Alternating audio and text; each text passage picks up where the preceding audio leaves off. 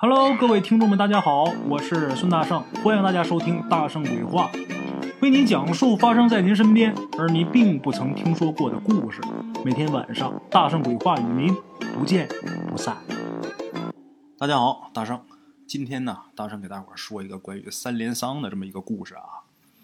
三连丧，顾名思义啊，大伙儿也能明白什么意思啊，就是接连死了三个人。这个三连丧啊。出现的形式呢不一样，最典型的呢，就是这一户人家，在七天之内如果死了两口，或者说，呃，同时死了两口，那么在一年之内肯定还要死第三个。哎，咱们今天要说的这个事儿啊，是鬼友提供的，在鬼友的老家附近有一个小村子，那个村子里边有一户人家，就差点出现三连丧，怎么回事呢？这事儿得从他们家的老大说起。这家的老大大儿子跟人去开山的时候啊，被这个炸药给炸死了。开山得放炮炸山呐，被这炸药给炸死了。这个老大其实啊，他不应该死。为什么？因为他被炸死那天晚上，他歇班那天呢，他不上班但是呢，赶巧那天有一个在放炮点附近工作的人啊，请假了。家里边有事儿，他那个班是一个萝卜一个坑，一个人盯一个位置。他请假呀，还请不了，怎么办呢？你要有急事儿，你就得找人来顶你。就这样，那人呢就找到了老大，就让老大去给自己去盯班去。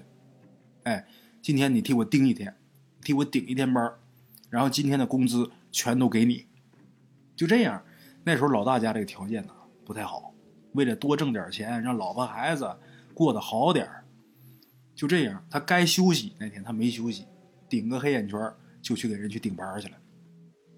在这儿啊，大圣得跟大伙介绍一下，像这种工程，开山的工程，你甭管开山你是修路你还是干嘛，反正你动山或者说改河道，你动水，像这种工程，必须得有阴阳先生在，得有风水先生在，得有懂风水的人。直到今天为止，现在这科学这。甭管是农村也好，还是城里也好，全都普及了。但是，不管是国家干这种工程，还是个人干这种工程，动山、动水、动河的，必须得找风水先生给看。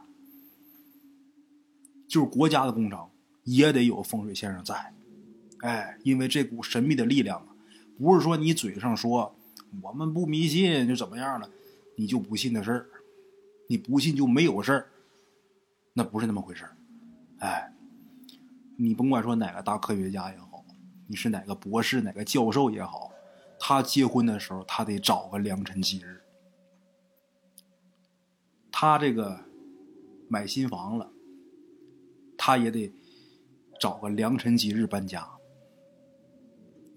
就可能有的不太在乎的，但是有大事的时候，他也得注意。你甭管他是什么科学家。我说这事儿，我不知道大伙儿啊有没有跟我犟，但是反正我认识的，甭管是有钱的、有权的、官场的，还是部队的，还是呃搞科学的，信的占一大部分，不信的很少，一点儿不信的没有。反正我认识的这些人里边啊，我接触的这么多人，没有，哪怕他嘴上说不信，但是到了坑节上，他也得找人给看好日子，也没有说。我想结婚，我明天收拾收拾我就结婚。没有电视剧里边倒是见过啊，现实当中没有。咱们言归正传，他们这个开山的工程队里边就有一个懂风水的。那天这老大呀，一出工棚，他本来该歇着呀，一出工棚，这个施工队里边这风水先生就看见他了，然后就问他，说：“哎，老大，你今天？”不在这工棚里边睡觉，你出来干嘛呀？老大说啊，那个老李说了，他家今天有点事儿，没办法啊，那不能没人盯着呀，让我帮着盯一下。这风水先生听他说完之后，就跟他说：“哎，老大，你上了一天班了，这晚上你不休息能行吗？我去跟工头说一声吧，你回去睡觉去吧，我让他再找个人吧。”这个风水先生啊。话里带着话，就是不想让这老大呀去上工。为什么呢？这风水先生是个好人。老大自打一出工棚，这风水先生啊，就看他这个两眉之间有条黑线。两眉之间有条黑线，什么意思？大伙都明白吧？那是死兆啊！他不能眼看着老大去送死。老大有家有口的，这人也挺厚道的。这风水先生啊，不想看着他去送死，存心想提醒一下他。但是这老大呀，没开窍。那为什么不直说呀？这些东西不能直说。这风水先生也好，阴阳先生也罢，看出来问题了，不能瞎说话，因为你的问题那都是天意。如果说这个风水先生他看出来之后去干涉了，风水先生叫逆天而行，最后因为你说破了，这人没死成，那么这个业债就直接应到这个风水先生身上。所以说，有些事不能瞎说。你看那个天桥上算命那个啊，给两块钱算一卦的，什么都敢说。为什么呀？因为他是瞎说的。但是真有本事的，真看出来了，不敢说。你有几条命啊？你敢多这嘴？很少。开山也好，这个改河道也罢，像这种工程找的风水先生，都是有真本事的。没有真本事，他也不敢接这活。没个真能耐，谁敢上山呢？哎，风水先生啊，眼看这老大今儿要去上工，他只要是去，十有八九就回不来了。所以把先生给急够呛，还不能明说，拐弯抹角想不让他去，怎么办呢？这老大不开窍啊。后来这先生啊想了个好办法。这先生跟他说呀：“哎，老大，你先别着忙走，来，你过来，我跟你说句话。老大呀，我今天算了一卦，我算出来了，你老娘估计快不行了，你赶紧回去看看去吧。你要是回去早了，你老娘啊，没准还能活命；你回去晚了，耽误大事可就坏了。工头这边啊，我给你说一声啊，你赶紧回去看看去吧。”这风水先生编了这么一个理由。想把这老大给支走，哎，这个老大也是老实本分呐。一听这先生说自己老娘怕是要不行了，扔下东西啊就往家里边跑。这风水先生眼看着他奔家的方向去了，才松口气儿。哎，那么说老大为什么又被炸死了？怎么回事？这世间的事啊，有好多都是命中早已注定的。你人再怎么万般技巧，千算万计，你算不过天呐！这老大听风水先生说自己老娘要不行了，往家跑，在跑这个放炮药、放炸药那个炮眼那个地方的时候，老大看见这个爆破的人呐，正往里边导线呢。这个放炮有这个导火索呀，往那导这个线呢，他正好走到这儿。就听见好像有人喊了他一声，他就答应了。哎，这个导线那些人都听见啊，他走到这儿，答应那么一声。哎，可是他刚答应完这一声，这个炸药突然间炸了，轰的一声就炸了，顿时是碎石漫天呐，在场的几个人呢，全都给炸昏死过去了。这风水先生一听。这还没到时间呢，这炮怎么响了呢？一联想，老大要回家，要经过的那个地方，正好是这个爆炸声音的那个方向。这风水先生这汗一下就下来了，赶紧朝炮响的方向跑。过去一看，果然，连老大在在周围干活的人，全都躺地上了，都躺地上了。这阴阳先生赶紧去找医务队啊！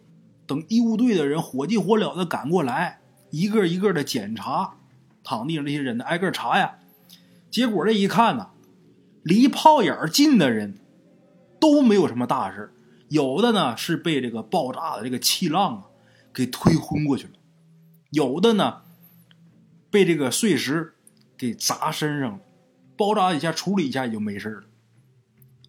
可是就这老大，他离这个爆炸点最远，结果被一颗飞起来的碎石给砸太阳穴上，这人当场死亡。这就叫该着。这风水先生听完这结果之后啊，自己心里边也说呀：“这就是命啊，人争不过天呐，良言难劝该死的鬼呀！”这风水先生心想，自己今儿要是不劝老大的话，他可能还能多活一会儿。没想到自己好心这一劝，结果还让老大立马就丢了命了。老大他这个死啊是因公，这个包工头呢也不错，不坏。老大家所有的丧葬费他全都包了，而且又给老大的家属一大笔钱作为安抚费。这个事到这儿呢，就算是告一段落了吧。哎，可是呢，就在老大三天葬礼办完下葬后的第二天，也就是老大死后的第五天。就是办丧事的那个大棚啊，还没撤呢，那遮阳棚还没撤呢，他们家这老二就莫名其妙的就死了，死自己家里边了，不知道因为什么，这人说死就死了。老二死完之后啊，他们村就开始传，传什么呢？就说呀，在老二死的那天一大早，他们同村的人呢，有早起的上山去打柴的人。打柴的时候就看见呐，有那么一绺烟，这绺烟是打老大那个坟里边冒出来的，然后呢，一直笔直的就穿到老二他们家门缝里。因为老二他们家这个位置离老大那个坟不是很远，哎，打老大的坟出了一股烟钻到老二他们家去了。这个话一传开之后啊，全村人就都说。就说老二的死啊，是老大作怪。哎，这个事传来传去啊，就传到那个风水先生耳朵里了。这风水先生啊，本来他对老大的死啊就有点愧疚。虽然说老大的死跟这个风水先生没有半毛钱关系，但是真要是较真的话，这个风水先生他心想，可能是我这好心呐，让老大早死了一会儿。可是这会儿老二又没了。老大死这个事本来他就放不下，老二又没了。这哥俩死没超过一个星期，那么紧接着肯定还得再死一口，这叫三连丧。这一家在一个星期之内死了两口，之后肯定还得再死一口，这事儿肯定准。一想到这儿，这风水先生。心想这事儿我不能不管了，我得管。这个有手艺的人呐，都有这个通病啊，也不单单说是风水先生。你比方说，有个木匠啊，他看见别人拿锯子这个手法不对，他就愿意上去去给指导指导去。画画的看别人描这一笔描太重了，他得过去跟人评论一下的，是一个意思。这风水先生啊，看出这里边门道了，他们家还得死一口。这事儿虽然跟他没关系，但是这先生说。我得管，不能不管。拿定了主意，风水先生啊，立马就到了老大家。到他们家呢，当场就看周围的气象，然后呢，又打听了一下跟这事儿有关的一些线索。最后，这风水先生得出一结论：老大为什么要作乱？这个事儿先得整明白啊！什么事儿，你得起根研究。斩草要除根呐。哎老大为什么要作乱？老大为什么死完之后没有安心走？这先生心想，这里边还真有我的事很有可能是因为我好心撒了那个谎。当时这先生为了骗老大回去，撒谎说他妈快不行了。老大是个孝子，他在回去的途中，心里边一直是惦记这个事。没想到突如其来这么一个变故。老大丧了命了，心里边这个事儿可没放下。所以说，因为这个事儿，老大死了之后啊，才没上黄泉路。死完之后，魂魄都散了，魂走了，剩下魄了。这个魄呀，专干坏事，所以说才导致这个老二也丧了命。想到这儿啊，这风水先生心里边真是后悔呀。要么说什么事各有天命啊，你不可能过多的干涉，否则的话很可能造成很不好的后果。弄明白这个事儿，起根是打哪开始不对的，弄懂了，弄懂之后，这先生更是愧疚的不行了，自己掏钱给老大做了个高头大马，还有一对轿夫啊，一顶轿子，这是送老大上路的。把这些东西弄好之后，在老大坟前烧了，而且还给他烧了很多纸钱，一边烧一边对着火里边还吩咐。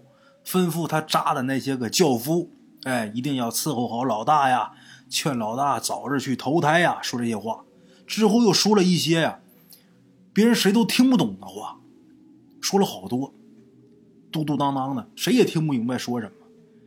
但是啊，有老人说，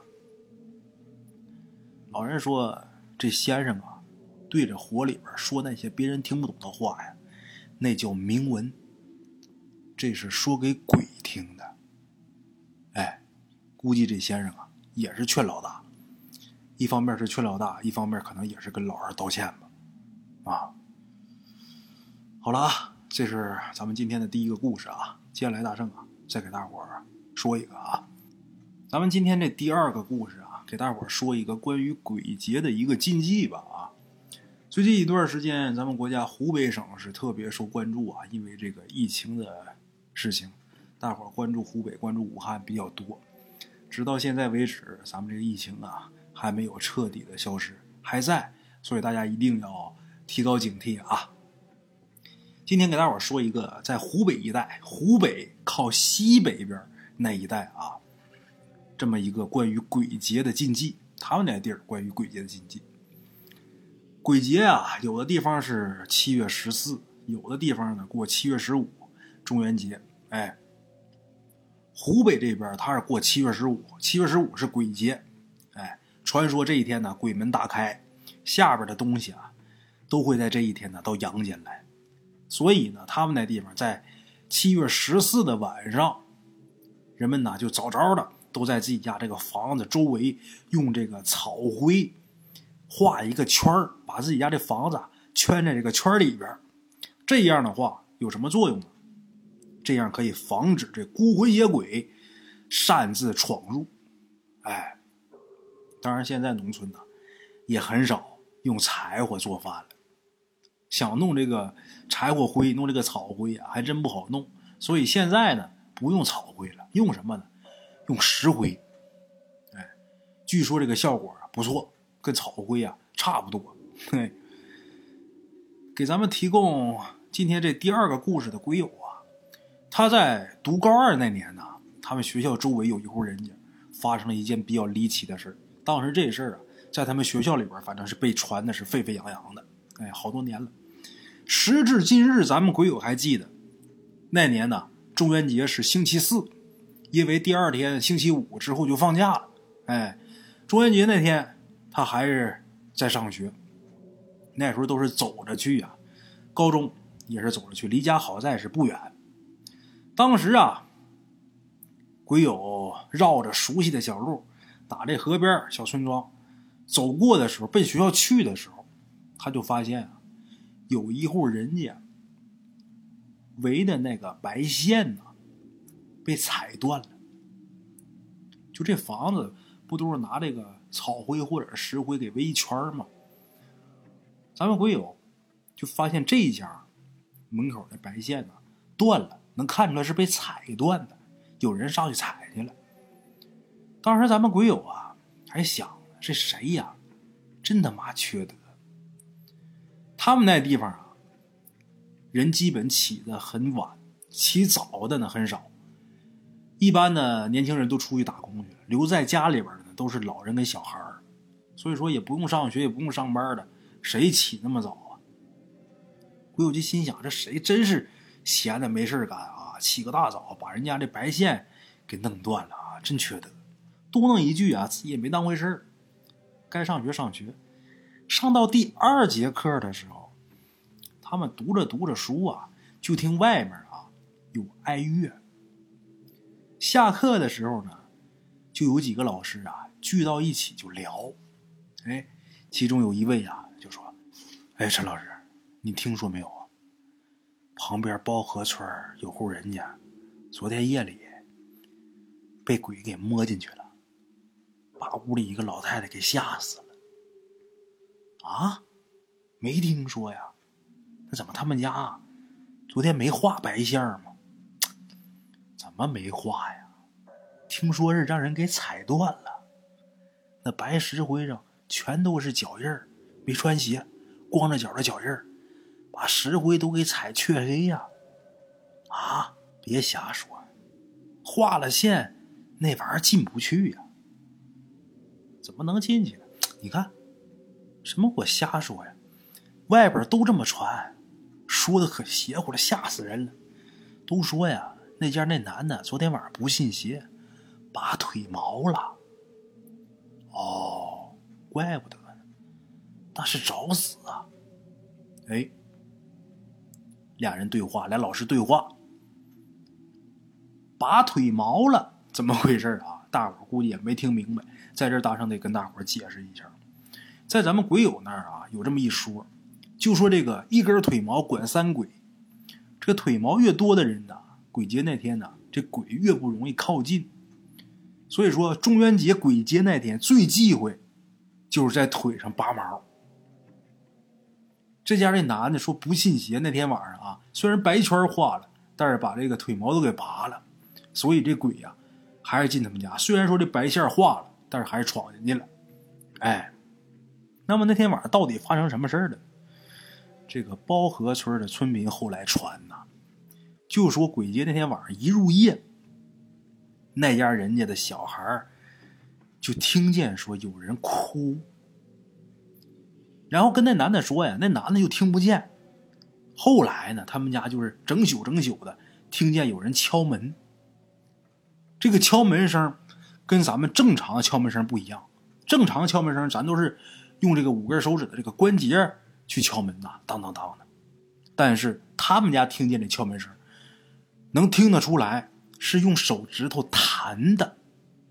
你们就想啊，用手指头弹这个门的声音，跟这个用关节敲当当当这个声音它不一样，一个发闷，一个发飘，一个发沉，一个清脆。哎。大伙记住，以后如果听见敲门声像是拿手指头弹的，千万可别开门啊！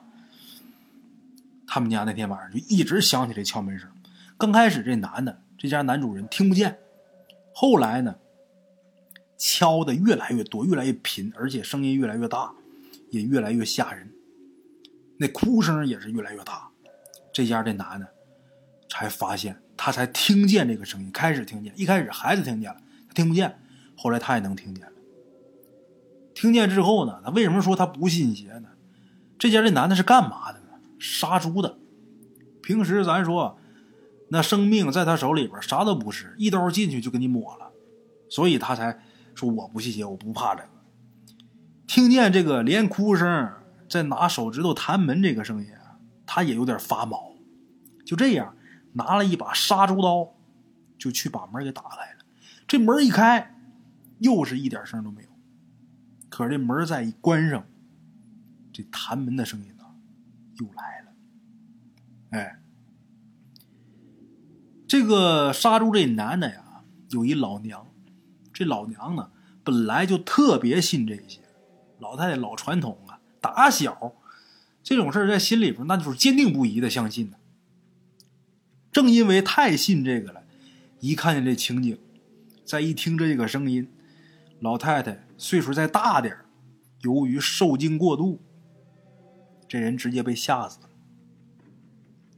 这些事儿呢，都是发生在晚上的事儿。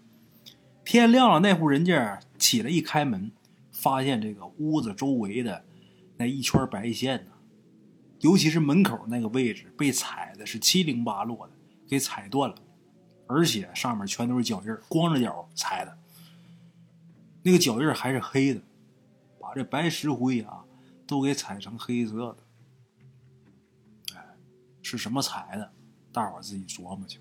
哈，好了啊，各位老铁们，咱们今天这两个故事啊就到这儿啊。像好多故事里边都涉及到一些禁忌，比方说第一个故事，风水先生也好，阴阳先生也好，好多事情啊不能给说破了。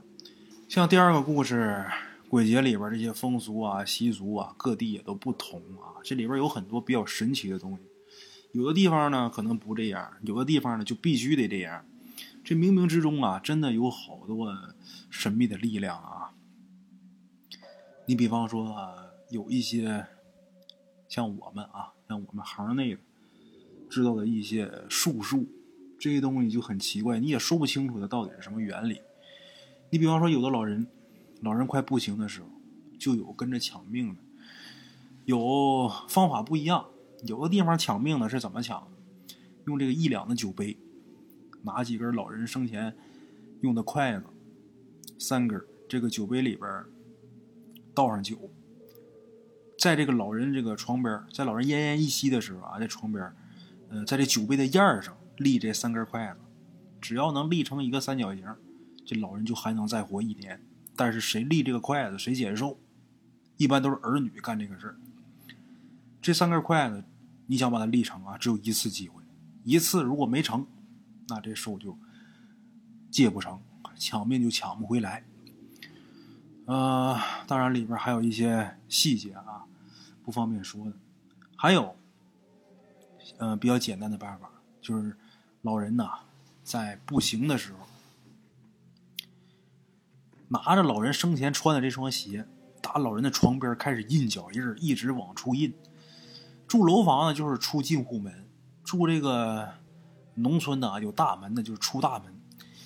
一步挨着一步往前印，印到这个门槛这个位置的时候，门框那个位置的时候，这鞋正好两只鞋，这一只能跟那一只啊，正好能跨过这个门槛这门框，不是说踩在上面，是能跨过去，正好能跨过去。如果是这样的话，就能给老人呐争取一段时间，但时间不会太长。嗯，时间虽然说不长啊，但是也能交代一下后事啥的。但是像这种方法有很多很多的，你具体它到底是什么原理、什么科学原理？它是物理学呀，是植物学啊，是化学是啥学的？也说不出来啥原理，但是它就好使。好了，世间之大，无奇不有啊。咱们今儿这故事啊。就到这儿啊！明天同一时间，大圣鬼话，不见不散啊！边的茶楼，人影错落。用声音细说神鬼妖狐，用音频启迪人生。欢迎收听《大圣鬼话》。Hello，大家好，我是主播孙宇。吃完了饭，然后就回到自己的课室上啊。喜马拉雅、百度搜索“大圣鬼话”，跟孙宇、孙大圣一起探索另一个世界。那天山女子独守空城，也只是感谢鬼友们，感谢鬼友们，感谢鬼友们一路陪伴。大圣鬼话，见字如面。欲知后事如何，且听我下回分说。